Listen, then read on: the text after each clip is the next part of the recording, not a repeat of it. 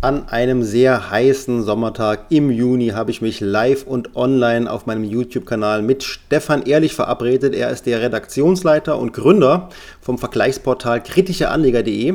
Ein äh, wirklich sehr informatives Portal. Da geht es um Festgelder, Sparbriefe, aber auch ETFs, äh, es geht um Crowd-Investments. Also da gibt es wirklich eine große Bandbreite an Investitionsmöglichkeiten und dementsprechend hat auch Stefan Ehrlich viele Erfahrungen und viel Informationen für uns dabei. Wir reden über verschiedene Themen, zum Beispiel über die äh, psychologische Problematik bei angeblich zu hohen Kursen einzusteigen. Wir reden über die Inflationsrate, die im Moment besorgniserregend steigt. Äh, wir reden über Standardinvestments, die eigentlich jeder Anleger haben sollte. Wir reden auch über den Bitcoin, Pro und Contra. Und wir gehen auch live auf die Fragen der Zuschauer ein. Ähm, das hat mich besonders gefreut, dass da einige live dabei waren. Und wenn auch Sie in Zukunft live dabei sein wollen, sollten Sie meinen YouTube-Kanal abonnieren. Sie finden den Link natürlich in der Beschreibung. Und jetzt starten wir direkt rein ins Gespräch.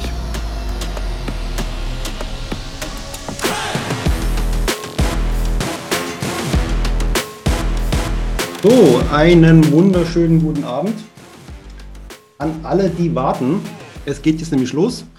Äh, Stefan ist jetzt bei uns. Äh, er hat kleine Kinder wie ich und von daher, da kann man nie so genau immer planen. Dafür ist er super pünktlich, hat es wirklich gut geschafft. Ich muss gar nicht. So, okay. Also, heute zu Gast bei mir im Live-Talk Stefan Ehrlich. Er ist der Gründer und der Redaktionsleiter von Kritische Anleger. Das ist eines der größten Vergleichsportale äh, in Deutschland. Er hat er erreicht mit seinem Newsletter über 25.000 Leser. Ich bin einer davon und ich kann nur sagen, immer sehr lesenswert. Stefan denkt da oft über den Tellerrand hinaus. Das macht das Ganze nämlich so interessant. Ja, und wir haben uns heute mal verabredet, um ein wenig über äh, ja, Geldanlagen, über ähm, Investments, über Risiken, über die besondere Situation an den Märkten zu sprechen. Und ja, ich heiße ihn ganz herzlich willkommen. Ich bin ganz froh, dass auch einige live dabei sind. Und ich würde mich sehr freuen, wenn Sie sich beteiligen an unserem Gespräch und auch mal eine Frage stellen. Wir haben schon eine Frage im Chat, aber zunächst mal herzlich willkommen, Stefan. Stell dich doch gerne selbst mal kurz vor und auch nochmal kurz dein Portal. Ja, äh, erstmal vielen Dank für die Einladung und die Zusammenkunft. Ähm, ja, mein Name ist Stefan Ehrlich, hast du schon gesagt. Ich habe äh, kritische Anleger Ende 2011, so Anfang 2012 gegründet ähm, und habe mich damit selbstständig gemacht äh, eigentlich immer mit dem Anspruch, so ein bisschen äh, unabhängiger und vollständiger zu sein als das, was man so bei Check24 und Co. findet. Ähm, damals war die Situation ja noch, da hatte man noch deutlich höhere Zinsen auf Tagesgeld und Festgeld bekommen. Äh, und ich hatte irgendwann mal bemerkt, dass einfach äh, viele Angebote bei den großen Vergleichsportalen, also Check24, Finanzen.de und so weiter und so fort, einfach fehlen. Mhm. Ähm, und da war meine Idee, ich mache ein eigenes Portal, äh, bringe diese Produkte mit rein. Und ja, das hat sehr gut funktioniert und das ist dann immer größer geworden. Und äh, es kamen dann über, über die Zeit auch neue Kategorien dazu, wie Crowdinvesting, äh, Depots, äh, Girokonten. Und ja, es, äh, trotz der Niedrigzinsen funktioniert Tagesgeld und Festgeld äh, immer noch ganz gut. Also das Interesse ist immer noch da, okay. ähm, ist aber natürlich deutlich abgeflaut jetzt in den letzten Jahren insbesondere und auch nochmal im, im, im Zuge der Corona-Krise auch nochmal deutlich ähm, was aber, denke ich, nachvollziehbar ist bei, bei den Niedrigzinsen. Ja. Hm, okay. Nee, das ist klar. Also das, das Geschäftsmodell mit den Zinsen, das ähm, ist vielleicht jetzt nicht mal ganz so spannend, obwohl immer noch viele das äh, gerne mal, ähm, mal ein bisschen prüfen, was da noch so geht. Ich sage immer aufpassen, wo kommt jetzt die Bank her? Da hat man jetzt vor kurzem ja auch einen Pleitefall in Deutschland, das war ja die Greensill Bank. Also da ist deutsche Einlagensicherung, alles wunderbar funktioniert, wurde direkt bezahlt. Aber in anderen Ländern muss man einfach mal sagen, ob das so reibungslos funktioniert, habe ich meine Zweifel. In einigen Ländern hätte ich meine Zweifel, nicht überall. Das ja. heißt, bei dir kann man schön filtern nach Einlagensicherung, ist auf jeden Fall ein wichtiger Punkt. Können wir ja, ja vielleicht noch darauf eingehen im Laufe des Gesprächs.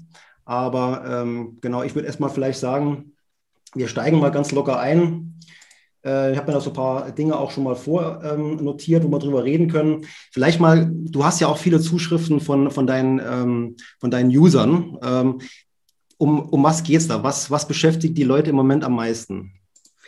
Klar, die Niedrigzinsen, wo, wo man sein Geld noch äh, ja, gewinnbringend anlegen kann. Ähm, und eine sehr häufige Frage ist, äh, welchen Fonds die Leute kaufen sollen. Welchen Fonds? Okay. Ähm, was sicherlich auch dadurch begründet ist, dass die Zinsen so niedrig sind und entsprechend der Blick natürlich schnell in, in die Aktienmärkte geht. Mhm. Und äh, dann kommt immer die Frage, ja, welchen ETF soll ich nehmen, welchen Fonds, was kann ich für einen äh, Fonds kaufen, wenn ich in nachhaltige Investments investieren oder nachhaltig investieren möchte. Mhm. Das sind eigentlich so die klassischen Fragen. Ne? Aber sind leider auch äh, meistens die schwierigsten zu beantworten, weil es äh, nicht die eine Investmentmöglichkeit gibt, die perfekt ist. Ja, ja was sagst du dann? Sagst du dann, kommt drauf an, ne? Ja, meistens verweise ich auf, also wenn es um, um Exchange Traded Funds geht, also um ETFs, verweise ich gerne auf äh, justetf.de oder .com. Die haben ja eine sehr schöne Suchmaschine für ETFs und da kann man einfach eingeben, ich möchte jetzt einen äh, Weltindex haben, wie den äh, MSCI World. Mhm. Dann kriegt man die schön aufgelistet, kann nach, äh, nach Fondsvolumen filtern, nach den Kosten filtern und ja. ähm, dann kann man im Prinzip selber entscheiden, welchen, welchen nimmt man. Ja? Die machen sich ja in, in der Hinsicht eigentlich nichts mehr, weil sie alle dem MSCI World folgen und dann geht es eigentlich fast nur noch um die Kosten. Okay.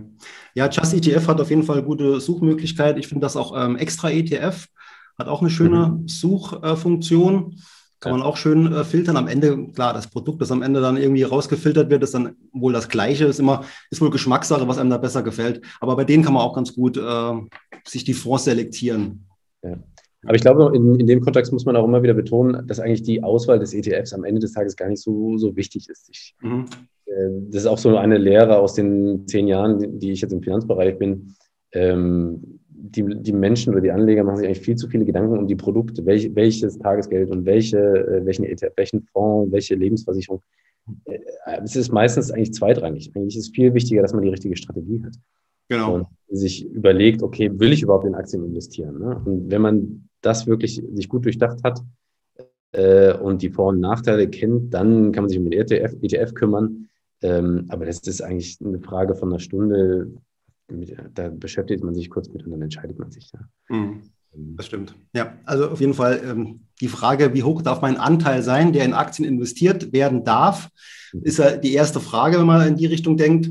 Und wenn man dann zu der Entscheidung kommt, von mir aus 30, 40, 50 Prozent, dann macht es schon Sinn, ja, zunächst mal so nach der Marktkapitalisierung zu investieren. Und da bietet sich eben, eben der MSCI World an, weil der eben die Weltmarktkapitalisierung gut abbildet. Mhm. Ja, muss man noch dazu sagen, vielleicht der MSCI World hat nur die Industrieländer drin. Wer da noch die Schwellenländer mit dazu nehmen äh, will, was ja auch sinnvoll ist, muss dann noch einen zweiten ETF mit reinnehmen. Oder er kauft halt den ganz großen Index, das ist der All Country World Index. Kennen, jetzt, kennen vielleicht weniger Leute wie jetzt den MSCI World, aber der ist eben dann mit 23, meine ich, Industrieländer und 23 Schwellenländer das ganz große Paket in einem Fonds. Und letztlich hat man da schon sehr viel richtig gemacht, auch was Streuung angeht. Da ist man wirklich dann äh, auf der sicheren Seite. Ne? Als, als Kerninvestment auf jeden Fall gut geeignet. Absolut. Aber Thomas, was, wenn du äh, Anleger berätst, was, was sagst du denen denn bei, bei Höchstständen von DAX und äh, Dow Jones? Wie hoch die Aktienquote sein sollte. Ist das für dich überhaupt abhängig von der, von der Lage der Aktienmärkte oder ist das eher von der persönlichen Situation abhängig? Mhm. Ähm, also grundsätzlich sage ich ja immer äh, Time, not Timing. Ja? Also das heißt, wer investieren äh, will, sollte jetzt nicht darauf achten, dass er jetzt da den idealen Einstiegszeitpunkt findet, weil ich meine, die Überlegung ist klar, dass, ähm, dass man das gerne finden will, aber in der Realität funktioniert es eben nicht. Ne? Also es wird nie funktionieren äh, da irgendwie was abzuwarten und ja, ich warte mal noch ab, weil die Märkte stehen zu hoch. Das ist ja eigentlich Quatsch, so eine Überlegung, weil das ist ja, letztendlich ist die, ist der aktuelle Indexstand das Ergebnis der Meinung aller Leute, die am Markt handeln. Und wenn ich jetzt glaube, der ist zu hoch, dann ist das ja schon ein bisschen ähm, überheblich fast schon zu glauben, ich weiß mehr wie alle anderen. Also letztlich ist es wirklich äh, reine Glückssache. Ich kann nur empfehlen für jemanden, der Probleme hat, weil er denkt, es ist jetzt alles zu hoch, was ja relativ ist, dass er eben seine Investitionen, äh, wenn er jetzt einen größeren Betrag zum Investieren hat, ein wenig stückelt ja, und so nach und nach halt investiert. Das kann man ja tun, indem man jetzt von mir aus jetzt 100.000, vielleicht 10.000 Euro weise, häppchenweise jeden Monat investiert. Dann kann man dann nach den zehn Monaten, kann man dann sehen, war das jetzt sinnvoll oder war es nicht sinnvoll, weil keiner weiß es ja vorher. Mhm. Daher ist es eher äh, spannend zu überlegen, wann steige ich wieder aus. Wie ja. steige ich nochmal aus? Beim Einstieg einfach machen, Entscheidung treffen und investieren und nicht ja. so lange äh, rumzögern und warten. Ähm, das, das bringt halt eben nicht. Mhm. Funktioniert nicht. Ich habe tatsächlich selber auch die Erfahrung gemacht, dass eigentlich dieses mal mit einem kleinen Betrag äh, testweise zu investieren schon viel hilft, so ein bisschen diese Angst abzubauen und diese Barriere abzubauen. Weil ich spüre das sehr stark bei vielen Anlegern, dass äh, die noch eine große Scheu haben gegenüber Aktien. Ne? Und ich verstehe das. Ich habe äh, die, die New Economy Bubble ja auch selber miterlebt und auch Geld verloren. Ähm, die, den letzten groß, oder die große Finanzkrise haben wir beide auch äh, miterlebt. Mhm. Ähm, und die, also viele Anleger sind dadurch natürlich auch äh, ängstlich geworden, zu Recht, ja. Mhm. Ähm, insofern ist da eine Barriere da. Aber diese abzubauen, manchmal hilft es auch einfach mal für 500 Euro äh, ETFs zu kaufen und mal zu gucken, ja, was passiert denn? Mhm. ich empfehle häufig auch äh, einfach mal einen ETF zu kaufen, der die Dividenden zum Beispiel ausschüttet, äh, quartalsweise. Mhm. Wenn man dann was im Depot sieht, es passiert was. Ja, und das hat was. Gibt so eine, so eine Aktivität und das ist eigentlich immer, also meiner Erfahrung nach befördert das eigentlich so die, oder eliminiert es so ein bisschen die Angst vor diesem unbekannten, risikobehafteten Aktienmarkt. Ja ähm, die viele haben. Das stimmt. Und da muss man ja auch nicht direkt entscheiden, ja, wie viel investiere ich jetzt von meinem Vermögen, sondern einfach mal einen kleinen Betrag machen und dann mal gucken. Ja. Genau. Ja, das ist auf jeden Fall. Man kann auch immer kombinieren mit dem Sparplan, ne? dass man einfach sagt, okay, wenn es jetzt der falsche Moment war, dann werden zumindest die zukünftigen Sparraten ähm, mit günstigeren Kursen äh, genutzt. Ne? Ich habe hier auch äh, im Chat, wenn ich nochmal reingucke, also ich habe da auch eine Frage von dem äh, Hartmut. Da würde ich jetzt gerne vielleicht etwas später noch drauf eingehen, weil das jetzt gerade nicht so ganz gut passt, aber auf jeden Fall eine gute Frage. Der, der Michael äh, hat da noch eine Frage gestellt. Für mich spielt das Timing schon eine Rolle. Klar, ich meine, eine Rolle spielt es natürlich schon. Bei günstigen Kursen kaufe ich zusätzlich nach. Das ist, ähm, das ist auf jeden Fall auch eine gute Strategie. Also das kann man ja tun. Ne? Das heißt, ich steige einfach mal ein, ja, und das ist dieses regelbasierte Investieren, finde ich total spannend. Mhm. Also ich steige einfach mal ein und dann mache ich mir eine Regel. Ja, weil alles, was nach Gefühl läuft, wird nicht funktionieren, meine Meinung. Ja, also wenn, mhm. Aber ich steige ein und sage mir dann, ich kaufe Qualität, also jetzt zum Beispiel MSCI World, das ist Qualität. Und wenn der jetzt um 10% fällt, und so mache ich es auch. Wenn der um 10% fällt, kaufe ich nach. Ne? Da kann passieren, was will. Ich muss, ich muss Geld haben. Ne? Also ist auch klar. Ich muss ein bisschen Geld haben. Aber wenn ich dann eben 10% im Minus bin, kaufe ich doch gerne nach. Ich habe doch wirklich Qualität. Wenn ich 20% im Minus bin, kaufe ich noch mehr nach. Mhm. Also das ist auf jeden Fall, da kann man schon Timing in dem Sinn nutzen. Mhm. Äh, aber für den Ersteinstieg, ich muss ja irgendwann mal anfangen, spielt es keine Rolle. Mein, das glaube ich schon. Das, das ist wirklich so. Ja. Ich habe tatsächlich auch äh, früher selber versucht, so ein bisschen Market Timing zu machen mit, mit Zertifikaten und, und so weiter. Habe ich auch probiert schon, ja. Ja, und es ist, es ist, glaube ich, auch wichtig für Anleger, das mal zu probieren, weil man dann merkt, wie, äh, entschuldige das Wort, bescheuert eigentlich unsere Psyche für diesen Aktienmarkt ist. Weil oh, wir so, also ich rede jetzt von meinen Erfahrungen, aber so versagen, wenn es um, um Aktienmärkte geht und mhm. insbesondere um das Timing. Also ich habe damals mhm. äh, in meinen Zivildienstzeiten gezockt und habe eigentlich alles verloren ähm, und habe einfach gemerkt, wie meine, mein Kopf auch verrückt spielt manchmal in bestimmten Marktsituationen. Mhm. Ja. Und man entscheidet dann nicht mehr äh, rational. Deswegen ist das, was du sagst, mit diesem regelbasierten Investieren eigentlich eine, eine wirklich gute Sache, wenn man natürlich die Disziplin dafür hat. Ja. Also man muss, ja, man muss schon irgendwie vielleicht schriftlich auch aufschreiben, sich da eigene Regeln da setzen und dann danach auch handeln. Das heißt natürlich schon ab und zu mal drauf gucken, was, was ja wiederum der nächste Punkt ist. Wer jetzt zu oft auf sein Depot guckt, der kann auch dann entsprechend verrückt werden. Äh, und das ist ja alles ganz leicht möglich mit dem Handy, ja. Also ich habe ja bei mir alle Ticker ausgeschaltet, was, was Börse und so angeht, was mich eigentlich auch gar nicht interessiert. Mhm. Äh, aber da kann man sich schon gerade als Anfänger ziemlich verrückt machen. wenn man dann noch beim Portal, beim Broker ist, wie zum Beispiel Trade Republic, die ja auf jeden Fall drauf aus sind, die Leute immer wieder zu animieren, zu handeln. Mhm. Definitiv. Ähm, dann kann das für Anfänger auf jeden Fall sehr, sehr schwierig werden. Ne? Es gibt ja diese alte Geschichte von, aus den USA, wo man Studien äh, angeblich gemacht hat, äh, und alte Depots angeschaut hat und äh, gesehen hat, dass die Depots am besten funktioniert haben, die, die äh, jahrzehntelang nicht angetastet wurden. Ja. Und ich glaube, diese, äh, mag sein, dass es eine, so, ein, so ein Urban Myth ist, ähm, äh, so eine alte Geschichte, aber äh, ich glaube, da ist auch bis heute was dran. Ja. Ja, auf jeden Fall. Also Buy and Hold ne, ist ja die Strategie, um die es geht. Kaufen und halt liegen lassen. Wer es noch verfeinern will, ja, so wie eben gesagt, gern nochmal nachkaufe im richtigen Moment mit einer gewissen Regel. Und ja, man muss halt Qualität im Depot haben. Ne? Wenn man irgendeine Einzelaktie hat, da sollte ich jetzt vielleicht nicht unbedingt nachkaufen, wenn die um 80, 90 Prozent fällt. Ja, das, das ist dann wiederum, da muss man immer gucken, äh, auf was passt das eben jetzt. Ne? Passt nicht auf alle Werte, aber wenn man auch wenn man Qualität kauft, dann ist das so. Jetzt habe ich noch eine Frage hier ähm, vom Gerald beim Sparplan. Worin bestehen die Unterschiede zwischen kostenlosen ETF und kostenpflichtigen ETFs? Worin, worin liegen Vorteile der kostenpflichtigen ETFs? Ähm, also ich bin der Meinung, es gibt jetzt keine kostenlosen ETFs. Ne? Also ich kenne jetzt zumindest keinen. Ich weiß nicht, ob du einen kennst, aber die kosten alle Geld. Ja, also ich, ich habe nur aus den USA gehört, dass es dort mittlerweile kostenlose ETFs gibt, aber ich weiß nicht, ob er den kostenlosen, kostenlosen Sparplan... Wahrscheinlich ist die Ausführung gemeint, ne? Ja, ja. Ausführung bei der Bank. Also ich, zu dem Thema muss man auch, ich habe mir, mir gerade ein, Depot bei Smart Broker gemacht und da ist ja über Getex auch das Handeln äh, komplett kostenlos. Und man muss bei, bei solchen Sachen immer sehr vorsichtig sein. Ne? Also irgendjemand bezahlt für das Handeln immer. Genau.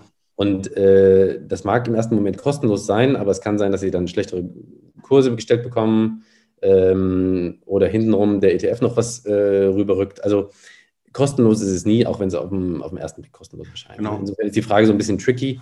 Mhm. Ähm, ich weiß nicht, wenn es um den Sparplan geht, klar, wenn, er, wenn das Kaufen an sich kostenlos ist, kann man, kann man nutzen. Man muss sich halt immer bewusst machen, wirklich kostenlos ist es nie. There is no free lunch, das sagt man ja an der Börse. Irgendwie äh, gibt es immer irgendwo Kosten. Aber klar, es gibt ähm, Broker, die bieten kostenlose ETF-Sparpläne an. Wahrscheinlich ist das auch die Frage. Mhm. Ähm, kann ich gerne nutzen, wenn ich ja vielleicht eh bei dem Broker bin und will vielleicht eh einen Sparplan machen, vielleicht auch eh in diesen ähm, ETF. Immer die Frage, ob ich jetzt eben mir den Broker aussuche nach dem Sparplan, den ich gerade besparen will. Und dann, ich meine, die wollen ja erstmal Kunden anziehen, ja. Ähm, Kunden gewinnen und wenn dann genug da sind, dann machen die den auch wieder kostenpflichtig, ja? weil irgendwann will jede Bank, und das ist auch, ist auch vollkommen okay, ja auch mal Geld verdienen. Und deswegen äh, ist es halt so, dass man dann irgendwann diese Kostenfreiheit verliert. Deswegen wäre es mir eigentlich wichtiger, einen Broker zu finden, der grundsätzlich günstig ist und fair ist. Und ob ich da jetzt ein bisschen was bezahlt für den Sparplan oder nicht, ähm, das wäre für mich zweitrangig. Ja, aber klar, man kann es mitnehmen, ne, in dem Fall. Ist genau auch meine Meinung. Also äh, ich, ich finde Smart Broker nicht schlecht, ich finde die eigentlich ganz gut. Ähm, aber viele Leute beschweren sich auch bei Smart Broker über den schlechten Service. Ähm, und klar, ich meine, irgendwo, irgendwoher muss ja Kundenservice bezahlt werden. Und ähm, wir haben äh, unsere Kinderdepots für die Kinder noch bei der Comdirect mhm. und äh, sind dort eigentlich mega happy. Dort bezahlt man natürlich ein bisschen mehr für die, für die Sparpläne und so weiter. Ähm, aber ich bin immer eigentlich mehr äh, dazu geneigt, ein bisschen was zu bezahlen und dafür vielleicht hier und da einen besseren Service zu bekommen. bei, bei Smart Broker ist allerdings so, da steckt ja äh, die äh, BNP Paribas dahinter. Ne? Mhm. Und von den günstigen Brokern finde ich die eigentlich nur am besten, weil man hat da äh, die Möglichkeit, an vielen Börsen zu handeln. Ja, und wenn man jetzt mal guckt bei, bei ähm, Trade Republic, was gibt es noch? Ähm, Scalable haben ja auch einen Broker, äh, mhm. wobei die es, glaube ich, noch Xetra mit dazu bekommen haben. Aber bei Trade Republic hat man, glaube ich, nur ein oder zwei Börsenplätze. Und da ist man echt darauf angewiesen, dass man faire Kurse bekommt. Also Stiftung Warentest hat schon mal geguckt, waren faire Kurse. Im Moment, sage ich dazu. Also ist, im Moment ist es noch fair, weil die bezahlen ja letztendlich ähm, eine Provision an äh, den Broker, also an Trade Republic zum Beispiel dass die bei denen eben handeln. So, und das heißt, die bezahlen Geld dafür, um eben da Umsatz an der Börse zu generieren. Und irgendwann werden die auch Geld verdienen müssen. Also Trade Republic verdient dann Geld, okay, super, aber die werden auch Geld verdienen müssen. Das heißt, irgendwann könnte das dazu führen, dass die Kurse nicht mehr so ganz fair sind dann dort. Das, das Blöde ist ja für uns Anleger, es ist ja mega schwierig nachzuvollziehen. Ne? Ich hatte äh, bei Smart Broker jetzt auch so ein bisschen hin und her geguckt. Bei Getex kannst du ja sehen, äh, wie viel Liquidität auch vorhanden ist und so weiter.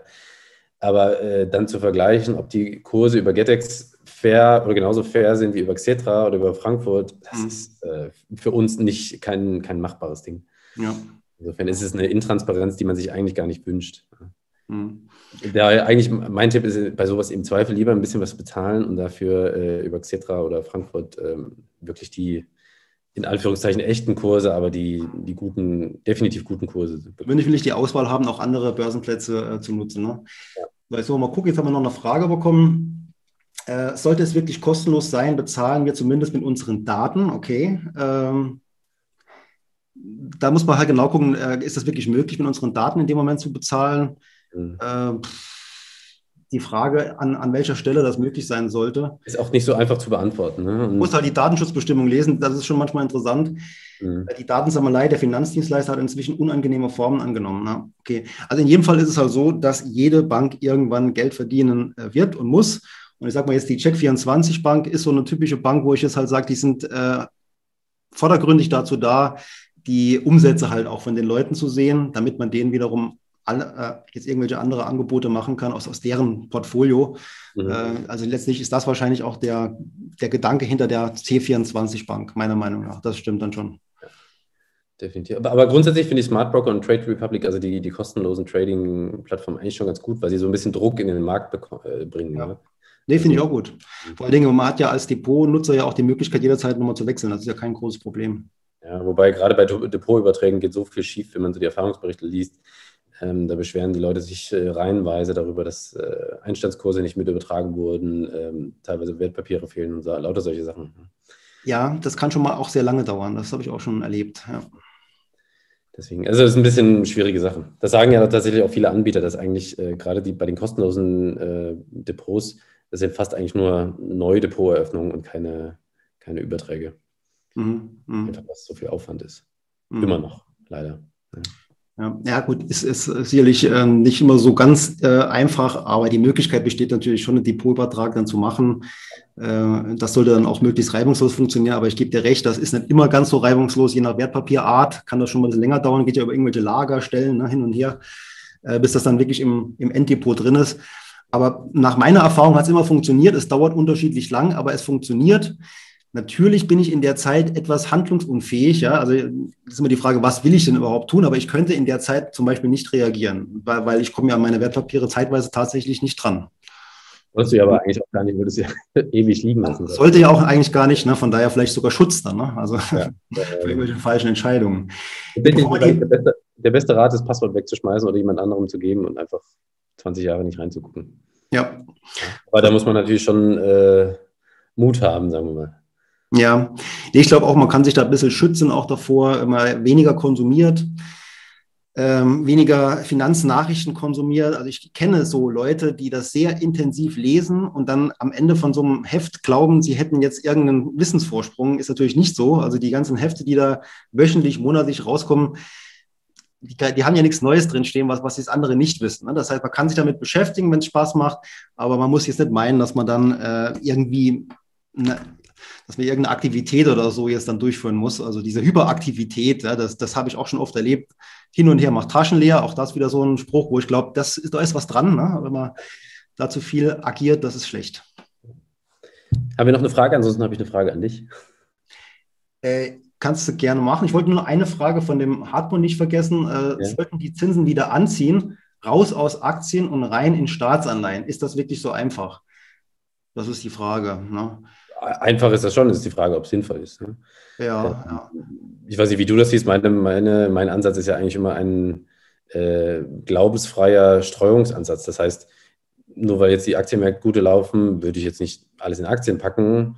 Ähm, ich würde sagen, bestreue möglichst alles gleichmäßig auf alle äh, mhm. Anlageklassen, weil niemand weiß, was kommt. Ja? Mhm. Und ob dann morgen die, die Aktienmärkte in die Binsen gehen und die Staatsanleihen durch die Decke, ändert nichts an meiner Allokation.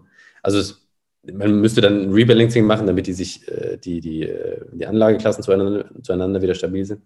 Mhm. Aber ähm, ich fahre diesbezüglich ein bisschen anderen Ansatz. Ne? Ähm, kann man natürlich aber auch anders sehen. Ja. Mhm. Also klar, ich meine, das ist immer die Frage, ne? wie lange ist man jetzt investiert? Ne? Und äh, letztendlich haben Zinsen natürlich schon Einfluss auf Aktienmärkte kurzfristig, ne? aber langfristig ist es äh, ja letztendlich jetzt auch nicht so entscheidend, wenn ich langfristig investiere ich persönlich glaube aber nicht an, an steigende Zinsen, auch wenn das vielleicht kurzfristige Effekte mal gibt, äh, aber jetzt, dass es jetzt irgendwie stärker steigende Zinsen gibt, das halte ich für absolut unmöglich. Und das ist auch meine Langfristperspektive, wo ich halt sage, deswegen bleibe ich in Aktien hoch investiert, weil das ganze Geldsystem ähm, und die Zinsen, die es dazu gibt, äh, meiner Meinung nach in den nächsten Jahren nicht steigen wird. So, das ist dann schon mal für langfristiges Investieren eine wichtige Grundlage zu sagen, dann kann ich auch ruhig einen höheren Aktienanteil haben. Was aber interessanterweise wieder so ein Paradoxon ist, weil äh, gefühlt glauben ja eigentlich alle, dass, dass die Zinsen nicht mehr, sinken, äh, nicht mehr steigen werden. Und äh, wenn ich so rumfrage, äh, kriege ich meistens die Antwort, ja, das wird auf absehbare Zeit einfach so bleiben. Nur meistens ist es ja so, wenn die Masse das denkt, passiert eigentlich genau ja, das Gegenteil. Ja, gut, das ist aber auch keine feste Regel jetzt, ne, ob das diese Kontraindikator nee. ist. Ähm, das Timing ist dann wieder eine schwierige Frage. Ja, genau, genau. Also das mit den Zinsen wird aber auch so oder so gesehen. Einige glauben schon, dass die Zinsen nochmal steigen, auch die Inflation, wenn die steigt, dass die Zentralbanken nachziehen müssen. Mhm. Was ich eben auch nicht glaube, dass das passiert. Also da wird man also langfristig schon mal jetzt äh, relativ sicher, wenn man jetzt Geld nur auf dem Sparbuch liegen hat, da äh, nicht mehr schaffen, die Inflation zu schlagen. Ist ja schon seit einigen Jahren nicht mal so. Ja, ähm, aber du hast schon recht, das ist schon mittlerweile ähm, die Marktmeinung. Es kann vielleicht noch schlimmer kommen, wie man denkt. Hm. Aber ich bin grundsätzlich deiner Meinung, eigentlich sind wir in einer, in einer Einbahnstraße mit den, mit den Schulden, dass wir, die wir nicht so einfach äh, verlassen können. ähm, wir müssen weiter mit Vollgas in diese Einbahnstraße fahren und die hat irgendwann ein Ende. Ähm, aber wie dieses Ende aussieht und wann es, wann es kommt, das ist überhaupt nicht absehbar. Und äh, ich glaube, auch die EZB wird sich drehen und, und wenden oder winden, wie, wie es nur geht, um irgendwie zu vermeiden, die Zinsen an, äh, anheben zu müssen oder die, die Anleihenkäufe mhm. äh, einstellen zu müssen. Äh, ich glaube, da wird, wird, noch viel, viel mehr Druck kommen müssen, äh, sprich deutlich höhere Inflation oder ähm, ja, völlig überhitzte Wirtschaft. Wo wir gerade von Inflation sprechen, du hattest ja bei uns einen, einen Artikel zum Thema Inflation veröffentlicht. Was ist denn deine Prognose zur Inflation?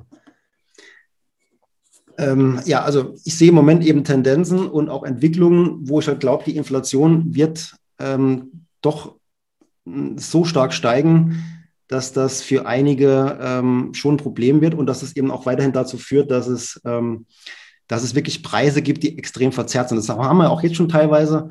Ähm, das wird aber auch dazu führen, dass es dann äh, eben auch beim, beim äh, Endverbraucher ankommt. Ich habe ja auch jetzt äh, zum Beispiel gesehen, wie die ganzen Rohstoffpreise seit einem Jahr gestiegen sind. Das wird natürlich alles jetzt so nach und nach in die Preise verarbeitet. Entweder steigen die Preise oder die Qualität von dem Produkt lässt nach oder die Menge wird eben reduziert. Das ist immer ein bisschen psychologisch einfacher für den Endverbraucher, wenn er jetzt die Preise nicht steigen sieht, sondern dafür aber vielleicht hintenrum weniger Qualität oder viel weniger Gegenwert bekommt. Ja, und ähm, deswegen glaube ich, dass die Inflation noch ein großes Problem wird für, für die Anleger. Mhm. Und von daher in Sachwerte zu investieren, ist aus meiner Sicht die einzige Alternative. Mhm. Immer knapper, knapper werdenden Sachwerte zu investieren. Ja, glaubst du, dass wir jetzt tatsächlich über 10 Prozent kommen?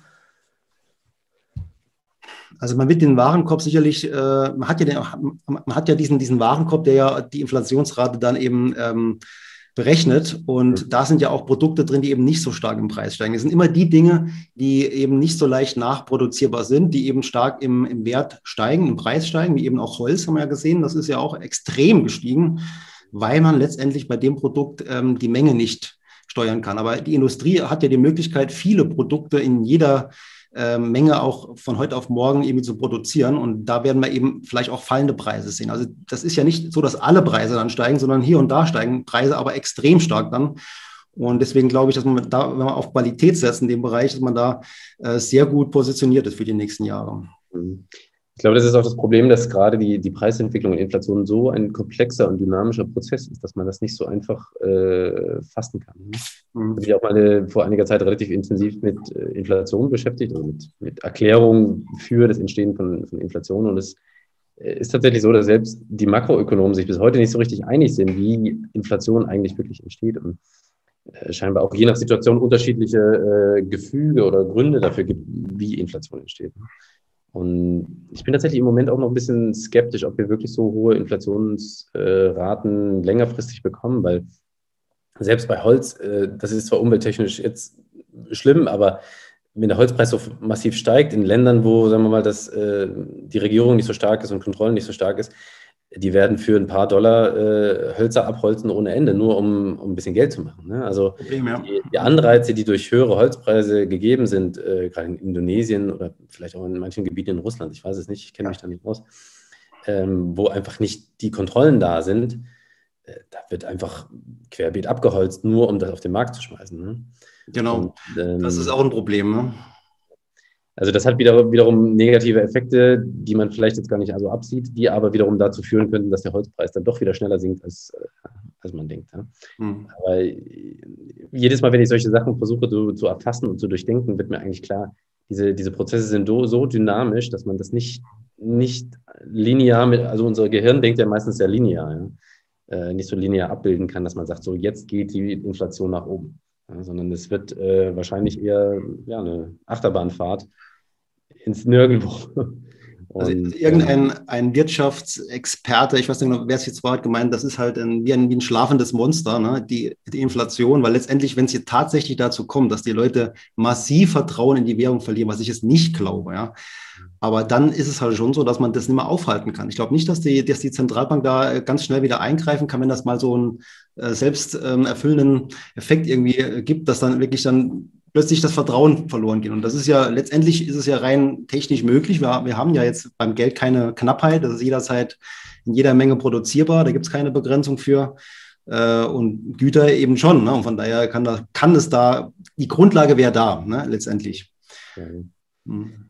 Ja. Aber ich glaube, auch hier ist die Frage, wie man sein Portfolio gestaltet. Ne? Wenn man wirklich ein breit gestreutes Portfolio hat mit bisschen Immobilien, bisschen äh, Gold, bisschen Silber, bisschen vielleicht auch Cryptocurrency, ähm, bisschen Aktien, bisschen Anleihen, Tagesgeld, Festgeld, auch dann ist es mir eigentlich wiederum egal. Also ob jetzt die, äh, wenn die Inflation steigt, würde man jetzt erwarten, dass tatsächlich die Aktienmärkte auch weiter steigen. Ähm, dann bin ich auch da investiert und das hält mein Portfolio und mein Portfolio ist dem gegenüber relativ ja, glaubensfrei und das äh, mhm. mein Portfolio in dem Sinne eigentlich nicht sehr. Genau. Ja, das ist auf jeden Fall schon mal für, für jede ähm, Lage dann gut gewappnet, wenn es breit gestreut ist und in Qualität investiert hat, dann denke ich, kann man auch alles Mögliche damit durchhalten. Ich habe hier noch eine Frage im Chat, äh, steigende Minuszinsen vielleicht äh, vom LR. Ja, äh, steigende Minuszinsen. Ich glaube, im Moment haben wir jetzt zunächst den Effekt, dass die Minuszinsen bei dem, bei dem normalen Mensch ja so nach und nach ankommen. Hier bei uns im Saarland gibt es die Bank 1 Saar, die hat jetzt, äh, ich glaube, 0,75 Prozent den höchsten Minuszins. Ja, und äh, ich weiß nicht genau, wo die Grenze ist. Ich meine, liegt bei 50.000 oder 100.000 Euro noch. Aber wie es halt mit so Grenzen ist, die kann man auch mal leicht reduzieren und senken und ganz äh, abschaffen. Also was den Negativzins angeht, den Minuszins angeht, glaube ich schon, dass das äh, weiterhin auch für, äh, dass es weiterhin bleibt und dass das auch für die, für die Anleger ein großes Problem wird. Ich sehe jetzt schon, die Leute reagieren da sehr, sehr panisch drauf, weil ist einfach eine, man, man, man spürt es eben viel mehr wie vorher, wenn, der, wenn die Realzinsen, also der Zins, den ich bekomme, minus Inflation, ist ja schon lange Minus jetzt. Also da haben schon, da haben schon viele äh, schon seit Jahren Minuszinsen erlebt, aber nicht so spürbar. Und jetzt kommt der Negativzins. Und das äh, setzt die Leute in Bewegung. Das bringt die Leute dazu, äh, irgendwelche Entscheidungen zu treffen, die vielleicht auch gar nicht so gut sind, denn da investieren dann in irgendwas und in Banken werden oft Mischfonds verkauft. Das ist der letzte Mist im Moment, finde ich. Um, und daher ähm, kann ich nur davor, also davor warnen, da irgendwelche überstürzten Entscheidungen zu treffen, also emotionale Entscheidungen, weil ich halt glaube, jetzt kommt der Negativzins und dann frisst mein ganzes Geld auf. Problem ist es schon, aber es ist dann wichtig, eine äh, ruhige und besonnene Entscheidung zu treffen. Man muss sich ja auch immer äh, vergegenwärtigen, wie viel die Kosten des, des Negativzinses letzten Endes sind. Ja? Also bei Unternehmen ist es tatsächlich gravierend. Die haben ja Hunderttausende bis Millionen auf ihren Geschäftskonten liegen, gerade für, für verarbeitende Betriebe, die wirklich äh, Waren hin und her äh, schaufeln und, und, bezahlen müssen. Da macht so ein minus 0,5 Prozent schon äh, wirklich einiges aus. Ne? Absolut. Ja. Ähm, aber wenn wir als Anleger auf einem Verrechnungskonto, auf einem Depot auch 1, 2, 3, 4.000 Euro liegen haben, äh, das sind ja letzten Endes keine, keine großen Beträge. Ja. Insofern, ich bin auch vorsichtig. Man sollte sich da dann nicht zu sehr von, von gedrängt fühlen. Das ist natürlich was anderes, wenn Sie jetzt, äh, oder wenn, wenn Anleger jetzt äh, Hunderttausende Euro auf dem Girokonto liegen haben. Ich weiß nicht, wie oft das wirklich vorkommt, äh, aber selbst dann würde ich eher empfehlen, dann geht man zum Weltsparen und ähm, äh, investiert ein paar Tagesgeldkonten mit, in, von Banken mit guter Bonität und da kriegt, kriegt man dann nicht mehr viel, da kriegt man noch 0,08 Prozent oder was. Aber ähm, da versucht man da das ein bisschen zu streuen. Mhm. Aber ja, ist halt auch nicht, nicht verrückt machen lassen von diesem Negativzins. Mhm. mhm. Und, und ob die EZB das tatsächlich noch weiter nach unten drückt, so richtig vorstellen kann ich es mir nicht. Also ich, ich, glaube eher tatsächlich, wenn, wenn der Druck auf die EZB noch schlimmer wird, noch lockerer äh, die Geldpolitik zu machen, dann wird man eher hingehen und äh, im Prinzip alles aufkaufen, was am Markt ist. Ja, gut, das machen sie jetzt schon. Ne? Also im Prinzip ist das ja, ja ist das, das ja ja noch mehr. Also, dann das werden ist der Hebel. Gekauft, werden Aktien gekauft, dann wird alles gekauft. Ja, okay. Also ich glaube, dass es schon ein sehr interessanter Hebel ist für die Zentralbank, äh, über, über den Negativzins mal ja, einfach die Konjunktur anzukurbeln. Ne? Letztendlich muss das Geld dann halt irgendwo hin, wenn es auf dem Konto ja sogar weniger wird. Und das wird auf jeden Fall das Geld in Bewegung bringen. Das wird dazu führen, dass die Leute mehr konsumieren und das wird dazu führen, dass die Inflation steigt. Und auch das, glaube ich, ist mit einem Inflationstreiber dass das Geld einfach jetzt, ja, wenn es mit so einem Konto liegt, dass dann die Leute auf, auf Dauer, das machen die nicht mit. Das heißt, entweder investieren die halt irgendwo rein in was Sinnvolles oder eben auch nicht, oder sie geben es dann halt aus. Das sehen wir ja auch jetzt schon. Ne? Es wird ja viel gebaut und gemacht und renoviert und, und da kommt ja auch wiederum dann die, die steigenden Preise für die Rohstoffe her. Also das ist alles irgendwie, das hängt alles zusammen im Moment.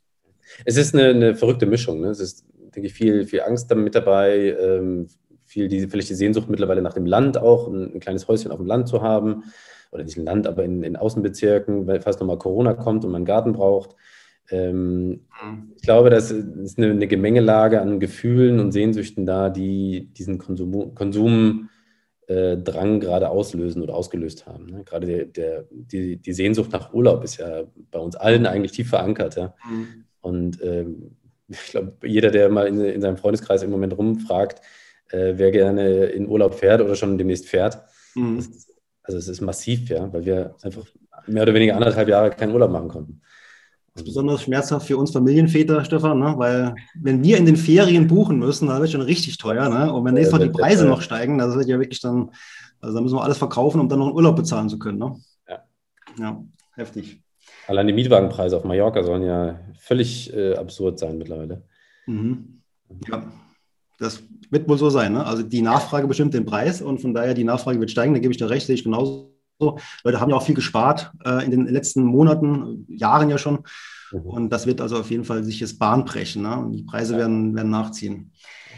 Äh, ja, wenn wir jetzt mal neben dem normalen Anlagethemen, also jetzt das klassische MSCI World, All Country World, was hast du da so, noch so für Ideen, wo du vielleicht sagst, ja, vielleicht eher so Spekulationsbereich, aber kann man gerne mal drüber nachdenken. Gibt es da was?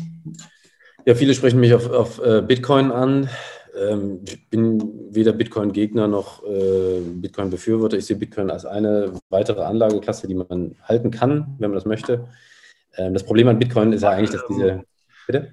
beim, beim Bitcoin, äh, es gibt ja normalerweise zwei Anlageklassen, Geldwerte und Sachwerte. Wo siehst du den Bitcoin da bei den zwei? Weil ich bin da, ich bin da eigentlich mir immer noch unschlüssig, wo man den einsortieren soll. Eigentlich bei den Geldwerten. Ne? bei den Geldwerten, ja. Ja, mhm. Muss halt überlegen, Bitcoin kann eigentlich von heute auf morgen wertlos sein. Ähm, sobald Bitcoin verboten ist, also klar, es wird dann weiter Bitcoin-Transaktionen geben, das ist völlig klar, weil du die Technologie nicht einfach abschalten kannst. Mhm. Aber äh, also ich hätte mit meiner Familie keine Lust, trans ständig Transaktionen im, im Schwarzmarkt zu tätigen. Ja, also wenn es hier ein Bitcoin-Verbot gäbe, äh, würde ich wahrscheinlich auch nichts mehr mit Bitcoin machen. Einfach weil ich zu gehorsam bin, ich weiß es nicht. Mhm. Aber ich denke, viele Leute ticken so. Ne? Es gibt dann natürlich immer die, die sagen, ist mir egal ähm, mache ich trotzdem. Aber ein Staat ist schon sehr mächtig, was sowas angeht. Klar, Internet kann er nicht abschalten, das Bitcoin-System kann er nicht ab, abschalten, aber äh, da braucht man sich keine Illusionen machen. Wenn der, der Staat und die EZB das behindern möchte, dann werden sie es tun.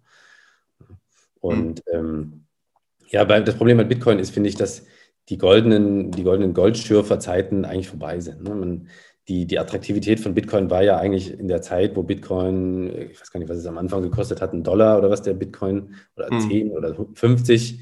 Ähm, jetzt sind wir bei, ich weiß es im Moment gar nicht, 20.000. Äh, ich weiß auch nicht genau, also, nee, mehr, mehr also, ist, glaube ich, mehr. Also, ich weiß nicht, wenn und, jemand das weiß, ich glaube, da ist jemand dabei, der weiß es, könnt ihr ja mal reinschreiben in den Chat. Äh, aber es sind mehr, es sind mehr. Also irgendwo war ja mal 100.000. Mehr, ja. Das sind wir jetzt noch nicht, ne? aber ich habe gehört, die, wo diese äh, Laseraugen im Moment äh, haben im Profil, gibt ja viele mit den Laseraugen. Ne? Mhm. Das, das habe ich jetzt erst vor kurzem gelesen. Das bedeutet also, die haben so lange die Laseraugen, bis der Bitcoin bei 100.000 steht. Das wäre so im Prinzip, ne? das ist so praktisch dann die Überlegung dahinter. Die sehen also die 100.000. Ähm, sehe ich jetzt persönlich nicht. Ich sehe es ähnlich wie du. Also ich glaube auch, dass da viel Luft noch rausgehen muss irgendwann. Aber äh, gut, okay, ich meine, das ist wirklich eine, eine Glaubensrichtung irgendwie. Entweder man glaubt dran oder man glaubt nicht dran. Stromverbrauch, das Problem ungefähr liegt ja bei, beim, beim ganzen Land wie Holland. Die verbrauchen ungefähr genauso viel wie der Bitcoin-Verbrauch pro Jahr. Mhm. Auf der anderen Seite habe ich dann gelesen, äh, der Stromverbrauch beim, beim Bitcoin ist, nee, Quatsch, so, der, der Stromverbrauch aller Standby-Geräte in den USA ist so hoch, wie fast drei Jahre Bitcoin zu betreiben. Also man, man könnte damit fast drei Jahre den Bitcoin, ähm, das, ja. das Bitcoin-Netzwerk betreiben. Da dachte ich, okay, da, dahingegen ist dann doch nicht so viel vielleicht. Ne? Ja, und ich halte es auch für ein Scheinargument, weil im Endeffekt äh, so viele, also wir, wir haben ja, viele Leute haben ihre Google Home und keine Ahnung was äh, für, für Devices, die smart sind und irgendwo einen Server brauchen. Mhm. Wie viele Serverfarmen da draußen laufen mhm. ständig und permanent mit voller Kühlung auf, ich weiß gar nicht, bei was die laufen, 18 Grad, 20 Grad. Ähm, was da an Energie verloren geht, möchte ich gar nicht wissen. Da ist Bitcoin. Ja, das ist. Äh, aber was ich sagen wollte, bei 20.000, 30.000 pro Bitcoin investiert man, kriegt man eigentlich nur noch ein Portfolio, ein großes Portfolio aufgebaut, wenn man wirklich sehr, sehr viel Geld hat. Ne? Das war früher, da hat man mit 500 Euro, warst du plötzlich hast du 500 Bitcoins gehabt. Mhm. Ähm, und dann war diese, diese Skalier- oder diese, diese überproportionale Wachstumsfähigkeit ja noch viel größer als heute. Mhm. Weil ich, ich, kann ja nicht, ich kann ja nicht für drei Millionen äh, Bitcoins kaufen. Das passt halt nicht in mein Vermögensportfolio. Nee, schwierig. Ich habe ja gerade auch im Chat 34.000, danke Hartmut, 34.000 Euro ist okay. der Wert im Moment. Mhm.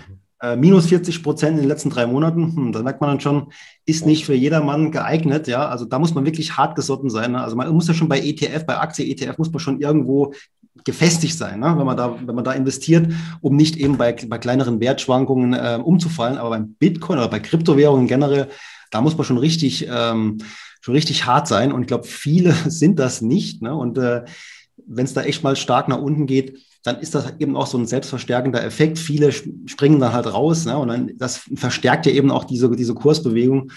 Von daher, es ist ja, also für mich auch wieder, nur meine Meinung ist echt nur eine, so eine Spekulation am Rande, die man machen kann. Ich habe nur ganz, ganz wenig und ich kaufe mir auch nicht mehr, weil ich bin nach wie vor nicht so ganz überzeugt davon auf Dauer. Aber das kann jeder sehen, sehen wie, er, wie er will. Genau. Ja.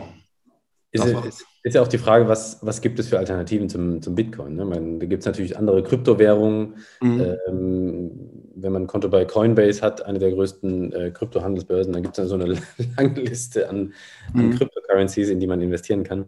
Und äh, also ich, ich kenne mich zu wenig aus, als dass ich da sagen würde, den, den und den nehme ich, weil die gro großes Potenzial aus, aufweisen. Ja.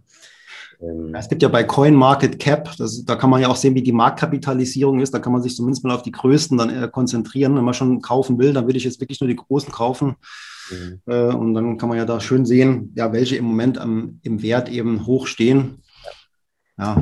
Ich meine, das Spannende ist ja eigentlich die Frage, welche, welche Anlageklasse oder welche, welches Produkt könnte eigentlich so einen, so einen ähnlichen Effekt wie Bitcoin nochmal reproduzieren. Ja? Also sehr, sehr geringe Einstiegskosten und im Prinzip Faktor X äh, Vervielfachung. Und ähm, ja, also ich, ich habe das in meiner Finanzkarriere eigentlich in dem Maße noch, noch nie erlebt. Das ist bei Bitcoin wirklich sehr einzigartig gewesen. Hm. Ich weiß nicht, ob, wie deine Erfahrung ist oder ob man das auf andere Anlageklassen übertragen kann. Hm. Nee, das wüsste ich jetzt auch nicht. Also was, was so eine Wertentwicklung, nee, ist wirklich schwierig. Also ist wirklich ein völlig neues Phänomen. Und ähm, ja, mit, mit nichts vergleichbar tatsächlich. Ja. Und diese Blockchain-Technologie ist ja auch entsprechend gut und hat sich ja auch bewährt seit 2009. Äh, wirklich nicht geknackt worden. Von daher, ich bin dann eher, wenn ich spekulieren will, äh, dann habe ich beispielsweise auch mal so ein Blockchain-ETF, gibt ja einen, wo dann verschiedene Unternehmen drin sind, die eben in der Blockchain-Technologie führend sind, die da irgendwelche Geschäftsmodelle verfolgen. Ähm, das ist eine Spekulation, wo man auch davon ausgehen kann, dass es tatsächlich sehr viele Anwendungsgebiete dafür gibt. Und dann kaufe ich mir lieber so ein Blockchain-ETF. Ist aber wirklich Spekulation, aber trotzdem, in dem Bereich habe ich ja auch mehrere Unternehmen. Und wenn es dann tatsächlich so kommt, wie man ja erwartet, dann kann man davon ausgehen, dass da schon ordentliches äh, Gewinnsteigerungspotenzial ist. Also da, so muss es ja auch sein bei einer Spekulation. Ich gehe ja kein Risiko ein, ohne dass ich die Chance habe, das entsprechend dann auch ähm, in ähm, Rendite irgendwie umzuwandeln. Also immer Chance, Risikoprofil, das ist ja das Entscheidende. Wenn ich das große Risiko eingehe, will ich aber auch richtig Chance haben. Ja, die interessante Frage wäre dann, wie groß ist dein Anteil an von deinem Spiel oder deinem, deinem Spekulationsteil an deinem Gesamtportfolio? Also ich halte es da so ein bisschen mit der Core-Satellite-Strategie, wo man eben sagt, Kern und Satelliten und beim Kern muss man dann vernünftig investieren, also wirklich jetzt marktkapitalisieren, MSCI World, All Country World, wie auch immer. Und äh, darum kann man, weil jeder will auch ein bisschen spekulieren und ein bisschen eigene Ideen verfolgen, ja, also nicht immer nur das total Vernünftige investieren, sondern auch mal ein bisschen mit bisschen mehr Speed vielleicht, ja, und von daher äh, ich würde sagen, bei mir ist es so wirklich so im Bereich von 60, 70 Prozent, wo es dann eher so klassisch abläuft. Und dann darüber hinaus habe ich Einzelaktien auch. Aber ich kaufe wirklich nur große Unternehmen. Also ich kaufe keine kleinen Unternehmen. CureVac wäre mir echt auch zu klein gewesen, wo ja auch dann so abgestürzt ist. Ähm, wirklich aus dem MSCI World, irgendwo aus der Top 10, Top 20 Unternehmen, die mich interessieren. Und damit bin ich auch nie so schlecht gefahren. Ähm, wie gesagt, ganz klein bisschen Bitcoin noch. Äh, aber ja, und dann eben so, so ETF wie Blockchain-ETF, äh, wo ich sage, okay, da will ich dann irgendwo ein bisschen mitgehen mit der Entwicklung. Und das hat sich jetzt auch gelohnt der Vergangenheit. Mhm. Ja, also ich würde tatsächlich sagen, dass mein Zuckeranteil am Portfolio unter, ja, vielleicht um, ja, ein, ein, zwei Prozent vielleicht ist. Also mehr. Okay. Ist okay. Das, das, liegt aber auch wirklich an meiner eigenen Erfahrung. Ich habe früher wahrscheinlich zu viel äh, gezockt und habe einfach zu viel gemerkt, dass ähm, das nicht lohnt. Also für, für mich zumindest nicht. Ne? Ich, ich mache schon mal gerne was hier und da, aber das ist äh, wirklich klein, Kleinkram. Manchmal tatsächlich auch wie, wie bei Bitcoin einfach, um, um Teil zu haben und um investiert zu sein, um, um das Produkt zu verstehen. Ja? Was ich vorhin meinte mit dem ETF, auch einfach mal für, für ein paar hundert Euro ein ETF zu kaufen, um zu verstehen, wie mhm. funktioniert der Kauf, wie funktioniert das, wenn Dividenden ausgezahlt werden und so weiter. Das ist eigentlich ganz interessant. Ich hatte ja vor kurzem so ein kleines äh, Seminar für ähm, Schülerinnen und Schüler in, in der Schule. Und da habe ich auch gesagt, es wäre doch einfach mal spannend, sich mal ein Depot zu machen. Die haben ja noch nicht viel Geld zum Investieren, ne? aber dass man mal ein Depot schon mal macht und vielleicht einfach mal einen Anteil vom ETF oder auch von mir aus eine Aktie kauft. Ähm, muss ja nicht gleich jetzt äh, Aktie sein wie Amazon, die kostet, glaube ich, 2000, 3000 Euro in kleinere, ne, also kleinere Menge, einfach mal irgendein Wertpapier ins Depot, um da äh, praktische Erfahrung zu sammeln. Einfach mal so sehen, wie läuft das jetzt? Ich bin jetzt beteiligt am Unternehmen, das entwickelt sich so oder so. Ähm, das ist ganz wichtig für den Einstieg, da diese Berührungsängste zu verlieren. Und jetzt mit so Broker wie Smart Broker zum Beispiel, kostet, die, kostet jetzt der Kauf von einer Aktie, wenn die jetzt nur 10 Euro kostet, zahle ich, glaube ich, 1 Euro, ne? wenn es günstig ist bei, bei, bei Getex. Das ist zwar jetzt im Verhältnis immer noch viel, ja, also 10 Prozent wären das ja dann. Nee, aber das kann jeder mal machen dann und dann ist das, ist das vollkommen okay und dann hat man schon mal erste Erfahrungen gesammelt. Dann hat man was getan. Ich muss sagen, meine Meinung zum Aktienmarkt hat sich in dieser Hinsicht auch so ein bisschen verändert, weil früher dachte ich immer, der Aktienmarkt wäre so was, äh, so was Spekulatives, Verrücktes, Abgehobenes. Und meine Meinung hat sich aber in dieser Hinsicht so ein bisschen verändert, weil ich heute den Aktienmarkt eigentlich mehr so als als Spiegelbild unseres Wirtschaftsgeschehens sehe. Ja, klar, der, der, übertreibt mal nach oben, mal nach unten und so weiter und so fort. Aber eigentlich ist äh, unser, unser Wirtschaftsgeschehen ja das, was uns jeden Tag hier definiert. Wir kaufen und bewegen uns mit einem Auto, das haben wir gekauft, wir kaufen Benzin und so weiter. Das ist ja alles wieder gespiegelt im Aktienmarkt. Mhm. Und eigentlich ist der Aktienmarkt ja so für uns Normalmenschen die direkt möglichste Teilhabe an diesem Wirtschaftsgeschehen. Also mhm. von diesem äh, Gewinn ist jetzt nicht der richtige Ausdruck, aber von dem von der Entwicklung dieses Wirtschaftsgeschehens zu partizipieren, mhm. ist der Aktienmarkt eigentlich für uns die, die einfachste Möglichkeit. Ja. Es sei denn, man ist irgendwie Gesellschafter von Lufthansa äh, über Umwege. Es gibt ja so ein paar Privatpersonen, die sowas machen. Ähm, ähm, oder, oder selber Unternehmer. ähm, dann ist es, und da muss man sich ja fragen, warum hat man diese Scheu vom Aktienmarkt, wenn das eigentlich unser Alltagsleben ist? Ja? Mhm. Warum, und gerade äh, diese, diese Fixierung auf Fixzinsen bei Tagesgeld und Festgeld, die sind ja eigentlich auch wieder nur ein Spiegel des Wirtschaftsgeschehens, weil mhm. äh, die Rabo Direkt zum Beispiel, die lange Zeit in, in, Deutschland aktiv war, die ist ja über die Rabobank sehr aktiv im Agrarsektor, das heißt, die finanzieren Traktoren, äh, mhm. Felder und so weiter und so fort. Ja? Mhm. Ähm, das heißt, auch die spiegeln wieder eigentlich nur das Wirtschaftsgeschehen wieder und sind aber einen, einen Schritt weiter zurück vom eigentlichen Wirtschaftsgeschehen. Ja, und warum will man nicht diesen direkten Schritt ins Wirtschaftsgeschehen in den Aktienmarkt gehen? Also jahrelang ist es halt wirklich so, war es wirklich die ganze Zeit so, entweder man macht Festgeld oder Sparbrief oder man zockt an der Börse. Das waren ja immer nur zwei, zwei mhm. Möglichkeiten für viele im Kopf. Und ich glaube, das ändert sich jetzt im Moment ein wenig. Also viele kommen ja auch jetzt neu an die Börse wo man auch gleich wieder sagen muss, hoffentlich wissen die auch immer, was da auch noch passieren kann. Ja, also wir haben ja da auch einiges erlebt, ne? wir, wir beide jetzt zum Beispiel, aber viele andere ja auch nicht. Ne? In den letzten Jahren war ja doch eher, also war doch relativ angenehm ne, für, die, für die meisten. Aber es wird auch nochmal ganz harte Zeiten geben. Das letzte Mal war es jetzt eben durch die ähm, Corona-Crash dann, da war ja doch heftig, aber auch wieder schnell vorbei. Aber ich glaube, es kann auch mal sch längere schlechte Phasen geben. Und dann wird es halt wirklich für viele dann wird sich zeigen, ne, ob das dann auch jeder ähm, verstanden hat, dass er da mit einem gewissen Anlagehorizont investieren muss. Ja. Ähm, und ob er dann auch wirklich davon überzeugt ist, dass er da Qualität im Depot hat, die sich dann langfristig auch wieder nach, nach oben entwickeln wird. Und dann tut es richtig weh, wenn plötzlich 60 Prozent von deinem äh, Depot fehlen, wenn du reinguckst. Das ja, das stimmt. Äh, weh, ja. Da muss man dann wirklich hart sein. Ne? Aber ich glaube, das, ist genau das, das, ist genau das, was ich versuche auch mit den Anlegern zu erzählen. Wenn, wenn sie sich für Aktien interessieren und da investieren wollen. Man soll sich wirklich gut überlegen, was passiert denn, wenn ich ein, mich einlogge auf, in mein Girokonto, das ist dann das Depot, und sehe, von den 10.000 Euro, die ich in ETF investiert habe, sind nur noch 6.000 Euro da. Ja. Was bedeutet das für mich? Ja, renne ich sofort weg und, und laufe schreiend durch die Wohnung oder? Äh, das sagen aber viele noch, ja, okay, halte ich aus. Ne? Jetzt kommt aber noch dazu, dass man von den Medien ähm, berieselt wird mit den schlimmsten Nachrichten. Also, und dann ist auch noch wieder das Psychologische. Man hat das Gefühl, alle gehen aus dem Markt raus.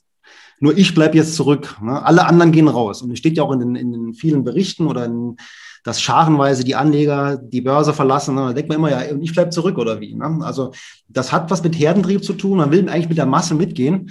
Und das macht das Ganze so schwierig. Ich habe einige Phasen jetzt erlebt, wo ich dann immer wieder sehe, okay, das, das ist für die Leute echt schwer, jetzt da ruhig zu bleiben, weil es ja wirklich von, von allen Seiten nur noch schlechte Nachrichten gibt. Und das ist wiederum ein Kontraindikator. Der einzige Indikator an den Märkten, an der Börse, wo ich jetzt mal drauf schaue, das sind alles Stimmungsindikatoren. Wie, tickt die, wie ticken die Anleger? Sind die jetzt euphorisch? Sind die gierig? Sind die ängstlich? Gibt es ja diesen Fear and Creed Index zum Beispiel da kann man mal drauf gucken, ohne dass das jetzt irgendwo ähm, ist, ist keine feste Regel, ne? aber es ist tatsächlich so, wenn das in extremen Bereichen ist, entweder besonders gierig, besonders ängstlich, dann hat das schon eine Bedeutung und dann da kann man schon mal drauf achten, wenn man wissen will, ja, was, was läuft an den Märkten im Moment. Ja. Aber selbst das ist äh, leider kein, kein zuverlässiger Indikator. Nee, zuverlässig ist gar nichts, ja, das ist klar. So, wir wollten eine Stunde, jetzt gucke ich auf die Uhr, so lange haben wir nicht mehr Zeit. Ich habe noch die Frage, du hast ja bei dir auf dem, auf dem Portal viele ähm, Anlageformen, wo ich auch eher skeptisch jetzt bin, weil ich da auch noch keine wirkliche Erfahrung habe, aber ich finde es halt immer sehr komplex. Das ist das Thema Crowd Investing. Würdest du sagen, das ist ein Thema? Hm? Haben wir noch eine Stunde extra?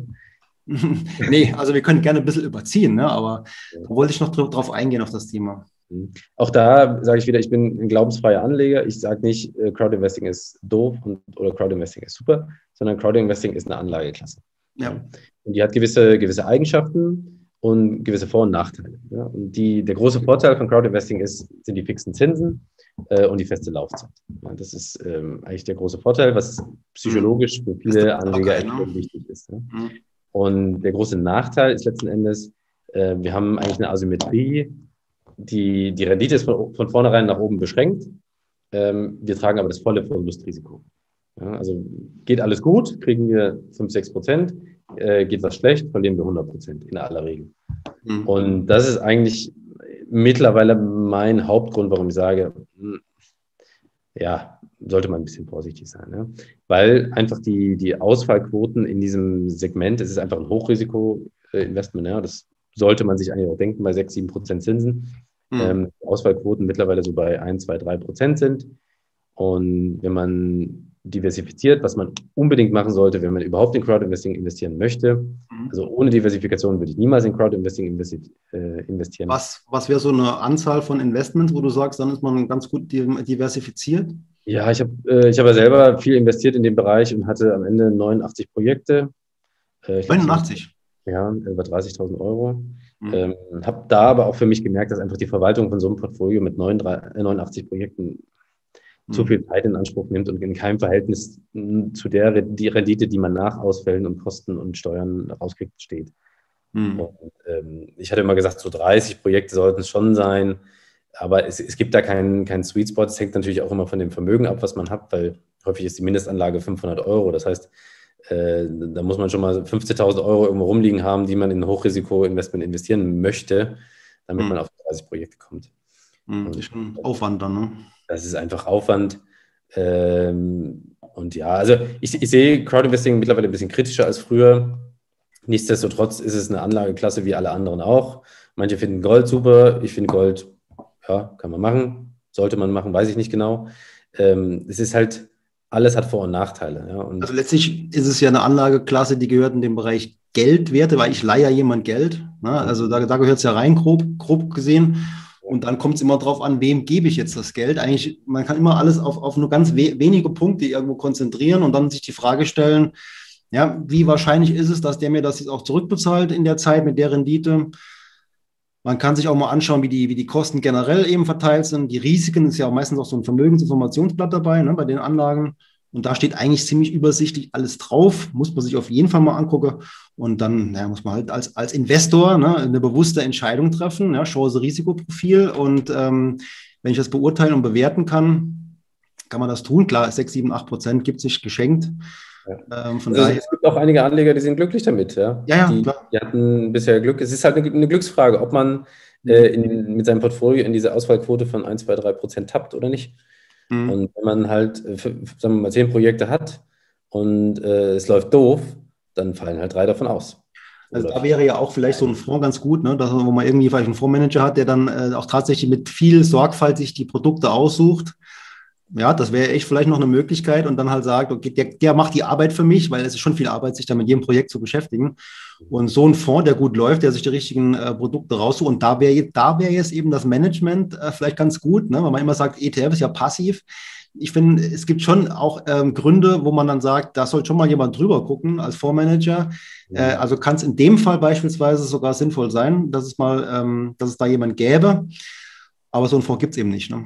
Ja, und man darf auch nicht der, dieser Prüfillusion unterliegen, dass man alles im Vorhinein äh, prüfen kann und, und sollte. Mhm. Ähm, es gab einen Fall, äh, da ist ein Projekt, ein Immobilienprojekt ausgefallen, weil der ähm, der Geschäftsführer dieser Immobiliengesellschaft sich umgebracht hat.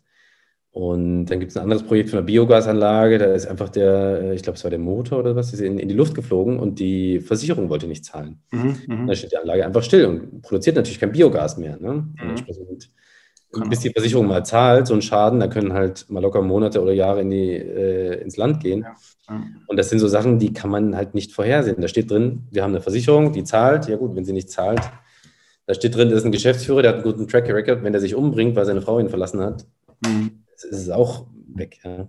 Das ist halt so, ja, das Einzelwertrisiko generell. Ne? Wenn man in Einzelaktien investiert, ist man ja auch von, von geringen Dingen manchmal dann abhängig, die man absolut vorher nicht sehen kann. Ich schaue in den Chat, stellt gerne noch Fragen. Ja, wir sind ja noch da. Also wir können gerne noch so ein paar knackige Fragen beantworten. Ne? Also da ich würde tatsächlich auch mal interessieren, ob jemand äh, Interesse hat an, einer, an, einem, an, einem, Talk zu einem bestimmten Thema. Ja. Ähm, weil man kann natürlich über, äh, allgemein über alles und, und nichts reden und sagt am Ende eigentlich nicht viel. Mhm. Ähm, aber ob zum Beispiel Interesse an einem ETF-Talk äh, besteht oder ob, ja. ob, es Anleger gibt, die lieber an Gold interessiert sind. Gerade mhm. Gold ist zum Beispiel auch eine sehr interessante Anlageform, die viele komische Aspekte eigentlich hatte. Ähm, es gibt ja diesen, dieses alte Denken, dass Gold so diese sichere Anlage für Notfälle ist. Aber mhm. ähm, man muss mal versuchen, mit Gold über den Flughafen auszureisen. Da werden aber alle, wenn, wenn man durch die Röntgenmaschine läuft, alle Alarmglocken angehen und sie werden erstmal rausgezogen. Ne? Klar, für den, für den Extremfall ist Gold gar nicht so praktisch, aber ich muss es ja generell irgendwie verwahren. Also eigentlich sollte man ja, wenn man Gold kauft, so als Notfalllösung, als Versicherung gegen das Ultimative, muss man es ja auch physisch haben. Ne? Also bringt mir ja nichts, wenn ich ja ein Zertifikat habe, finde ich jedenfalls. Also kann man natürlich tun, wenn man jetzt nur in, an der Wertentwicklung partizipieren will. Aber jetzt als Gold, als Absicherungsgeschäft, ähm, da würde ich jetzt wirklich ein physisches Gold äh, bevorzugen. Und dann muss ich mir ja gucken, dass ich das daheim irgendwie verwahren kann, in ordentlichen Tresor. Und das kostet ja auch nochmal Geld. Äh, und man muss den Platz dafür haben, vielleicht die Hausratversicherung anpassen, wenn es geklaut wird. Äh, ja, den, und den Tresor einzubauen, ist auch nicht so einfach. Einen guten ähm, Tresor zu finden, ist, ist auch nicht so günstig. Und äh, je nachdem. Ich kann dir einen empfehlen, einen Tresor, wenn du magst. Ja, sag, sag mal. Nee, ich, ich weiß gar nicht. ich habe mal schon gedacht, wenn jemand im Internet Tresore bestellt, bei irgendeinem Anbieter, ja, mhm. und der wird gehackt und die Kundendatenbank wird entwendet ja, dann, dann weiß derjenige, der die Kundendatenbank von dem hat, wer alles Tresor daheim hat. Mhm. So, jetzt muss er ja bloß noch hingehen und gucke, dass er den Tresor irgendwie aufbekommt. Er weiß jedenfalls, wer hat Tresore und wer hat wie viel Geld da drin. Oder wer, wer hat potenziell da eben Vermögen zu Hause liegen. Das ist also auch eine ziemlich schwierige Sache, finde ich. Also ich würde dann da auch aufpassen, dass, dass sowas nicht passiert am Ende. Also es ist schon ein Risiko. Ja. Ja, da habe ich noch eine Frage und so, ah, genau, auch ein spannendes Thema ähm, zum Thema Robo-Advisor. Ne? Also, wie, wie stehst du zu dem Thema? Nee, so, so, so eindeutig, ja. Sagen wir mal so, wenn man wirklich keine Lust hat, mich, sich mit dem Thema zu beschäftigen, macht man es am besten bei Weltsparen. Die haben, glaube ich, im Moment die niedrigsten Verwaltungskosten. Kann sein. Äh, ist keine Werbung, ich kriege dafür kein Geld. Ja. Ähm, aber das, was die Robo-Advisor machen, ist eigentlich das Geld, was man dafür bezahlt, nicht wert. Und mhm. ähm, man bezahlt ja natürlich extra Gebühren dafür. Und dann gibt es natürlich so, so Robo-Advisor wie Scalable Capital, die eine desaströse äh, Performance hingelegt haben, die angeblich mit wissenschaftsbasierten Hackmack eine bessere Performance rausholen wollten. Ähm, dafür soll ich dann noch extra bezahlen? Nee. Also dann hole ich mir einen, einen MSCI World ETF ins Depot, äh, und lese mir ein paar Finanzblog-Artikel oder vielleicht bei Thomas oder bei uns ähm, was durch, wie ich mir ein Portfolio baue, damit mein Verlust auf maximal 30 Prozent begrenzt ist mit Tagesgeld und so weiter. Mhm. Dann mache ich das selber, das ist alles keine Kunst. äh, man kann natürlich sagen, bei kleinen Beträgen äh, sind die Kosten auch klein. Bei großen Beträgen, weil es prozentuale Kosten sind, sind die Kosten auch groß. Ja, also wenn ich jetzt 2000 Euro anlegen will, dann kann man das schon mal machen. Mhm. Aber wenn es dann in Richtung 20, 50, 100.000 Euro geht, dann werden die Kosten irgendwann so signifikant von so einem Robo-Advisor, dass ich denke, also für die Kosten kann ich mich auch selber damit beschäftigen und mache das einmal im Jahr, das Rebalancing. Fertig also ich glaube auch, dass man jetzt da auf jeden Fall von der Erwartungshaltung her äh, nichts erwarten sollte, dass die irgendwas mehr wissen oder dass die mit irgendeiner künstlichen Intelligenz da vorher wissen, jetzt kracht's bald und jetzt äh, schichten wir um. Also das ist ja oft die Story dahinter, ne? dass man da irgendwo jemand äh, hat oder eben diesen Robo, der super intelligent ist, der genau weiß, jetzt äh, müssen wir uns äh, aus dem Aktienmarkt verabschieden. Das wird also nicht funktionieren. Im Endeffekt ist es ja nur eine Hilfe, ein Hilfsmittel für jemand, der wirklich jetzt gar nicht irgendwie selbst da was machen will oder auch sich drei, vier ETFs raussuchen will, bekommt er halt so ein vorgefertigtes Schema mit einem gewissen Rentenanteil, mit einem gewissen Aktienanteil und dann ist eben da noch ein bisschen ge, gestreut. Die ähm, Gegenleistung ist in der Tat da überschaubar, aber es ist halt zumindest ein Hilfsmittel für diejenigen, die sich das eben nicht zutrauen. Also von daher, aber auch da muss man wieder aufpassen. Es gibt unterschiedliche, ich habe jetzt auch gerade im Chat gesehen, die Frage, ob ähm, das eben deine Aussage auch nicht auf den Testsieger Quirion, Quirion, oder wie das sich ausspricht, ich, ich kenne die gar nicht so genau, aber die gehören, glaube ich, zur Quirin-Bank, also zur Honorar, die, die sind auch zur Honorarberatungsbank, also zumindest mal nicht von Provision Gedanke geleitet. Aber das, denke ich, trifft auf die meisten Robo-Advisor zu, dass da keine Provisionen bezahlt werden übers Produkt, sondern dass die eben wirklich von der Verwaltungs, von den Verwaltungskosten, die es dann eben on top gibt, Davon ja. leben die, also ist eigentlich transparent geregelt. Also mhm. Verwaltungskosten plus Produktkosten. Ähm, da gibt es also keine Provisionszahlung. Bei, ich weiß nicht, ob es äh, Kirion oder Quirion, Quirion wie ausspricht, ähm, war, aber es war tatsächlich ein äh, Robo-Advisor, äh, wo es sogar so intransparent dargestellt wurde, dass man nur die Kosten vom, von der, des Robo-Advisors gesehen hat. Mhm. Und dazu kommen ja noch die Kosten des ETFs. Und die Kosten der ETFs standen dann irgendwo unten im Kleingedruckten, ja, und dann bezahlt man für den MCA World ETF irgendwie seine 0,21 Prozent. Und dann kommen nochmal die 0,38 Prozent für, ich, ich schieße jetzt noch was in den Raum hier, ähm, 0,38 Prozent für, für Kirion äh, dazu. Und dann frage ich mich, also wofür bezahle ich diese 0,38 Prozent? Schlauer sind die nicht als der Markt. Ganz im Gegenteil. Das zeigt ja das Beispiel Scalable Capital auch ganz, ganz eindrucksvoll. Ja, ist halt, wie gesagt, Aber, Hilfsmittel für die, wo ganz wenig tun wollen, die da einfach ja. nur Geld hinschieben wollen und die sollen es verteilen. Fertig. Wobei man sich dann natürlich auch wieder die Frage stellen muss, diejenigen, die wirklich keine Ahnung oder wenig Ahnung davon haben und keine Erfahrung, sollten die dann überhaupt darin investieren? Ja. Weil, äh, genau, aber das, das, ist schon wieder eine, eine separate Diskussion. Ne? Ziel, also eigentlich müssten das alles, müssten das Anleger sein, die grundsätzlich schon ein bisschen erfahren sind, weil sie, sie müssen wissen, was sie tun. Mhm. Und dann sind das wiederum eigentlich Leute, die ja keinen Grobo brauchen. Also von daher ist es tatsächlich so, dass, dass die Zielgruppe da irgendwo nicht so ganz äh, realistisch ist. Ja. Äh, weil jemand, der nicht genau weiß, was er da eigentlich tut, der wird ja auch dann eventuell relativ schnell die Notbremse ziehen und das wäre ja dann eigentlich der typische Fehler, ja, weil schlecht läuft. Ja. Weil es ist ja auch oftmals eine Frage der Beratung, ja. Wenn ich äh, junge Leute sehe, die, äh, ich zähle mich mehr auch, auch zu den jungen Leuten, Absolut, äh, ähm, da ist ja noch viel, steht ja viel, viel im Leben noch vor uns. Und äh, wir bauen gerade ein Haus, äh, da braucht man Liquidität und Eigenkapital. Ja. Und jetzt groß hinzugehen und eine, eine, eine, über einen Robo-Advisor in den Aktienmarkt einzusteigen, ohne sich so richtig im Klaren zu sein, was das bedeutet, wenn man das Kapital in fünf Jahren braucht, in acht Jahren braucht, in zehn Jahren braucht. Mhm. Ähm, ja, muss man sich so ein bisschen Gedanken machen. Ne? Und da kommen ja eigentlich wieder die Honorarberater ins Spiel, die eigentlich genau das leisten sollten, nämlich so ein bisschen herauszukitzeln, ja, was, was ist eigentlich dein Ziel? Willst du mal ein Haus bauen? Willst du mal Familie haben? Willst du, mhm. wie viel Geld brauchst du wirklich? Ja, das kann, genau. so weiter, ne? das kann dann doch kein, kein Robo irgendwie ersetzen in dem Moment. Das persönliche Gespräch, die persönliche Einschätzung von dem Anleger, jeder ist ja irgendwie anders und so ein paar Fragen, wo man sich durchklickt, äh, geben eben kein wirkliches Profil wieder. ja. So, jetzt haben wir aber hier, der, der Gerald haut noch ein paar Fragen raus jetzt. Äh, Projektsparbriefe. Bürgersparen und Green Bonds? Fragezeichen. Jetzt, also Projektsparbriefe sagt mir jetzt ehrlich gesagt nichts. müsste er uns so erklären.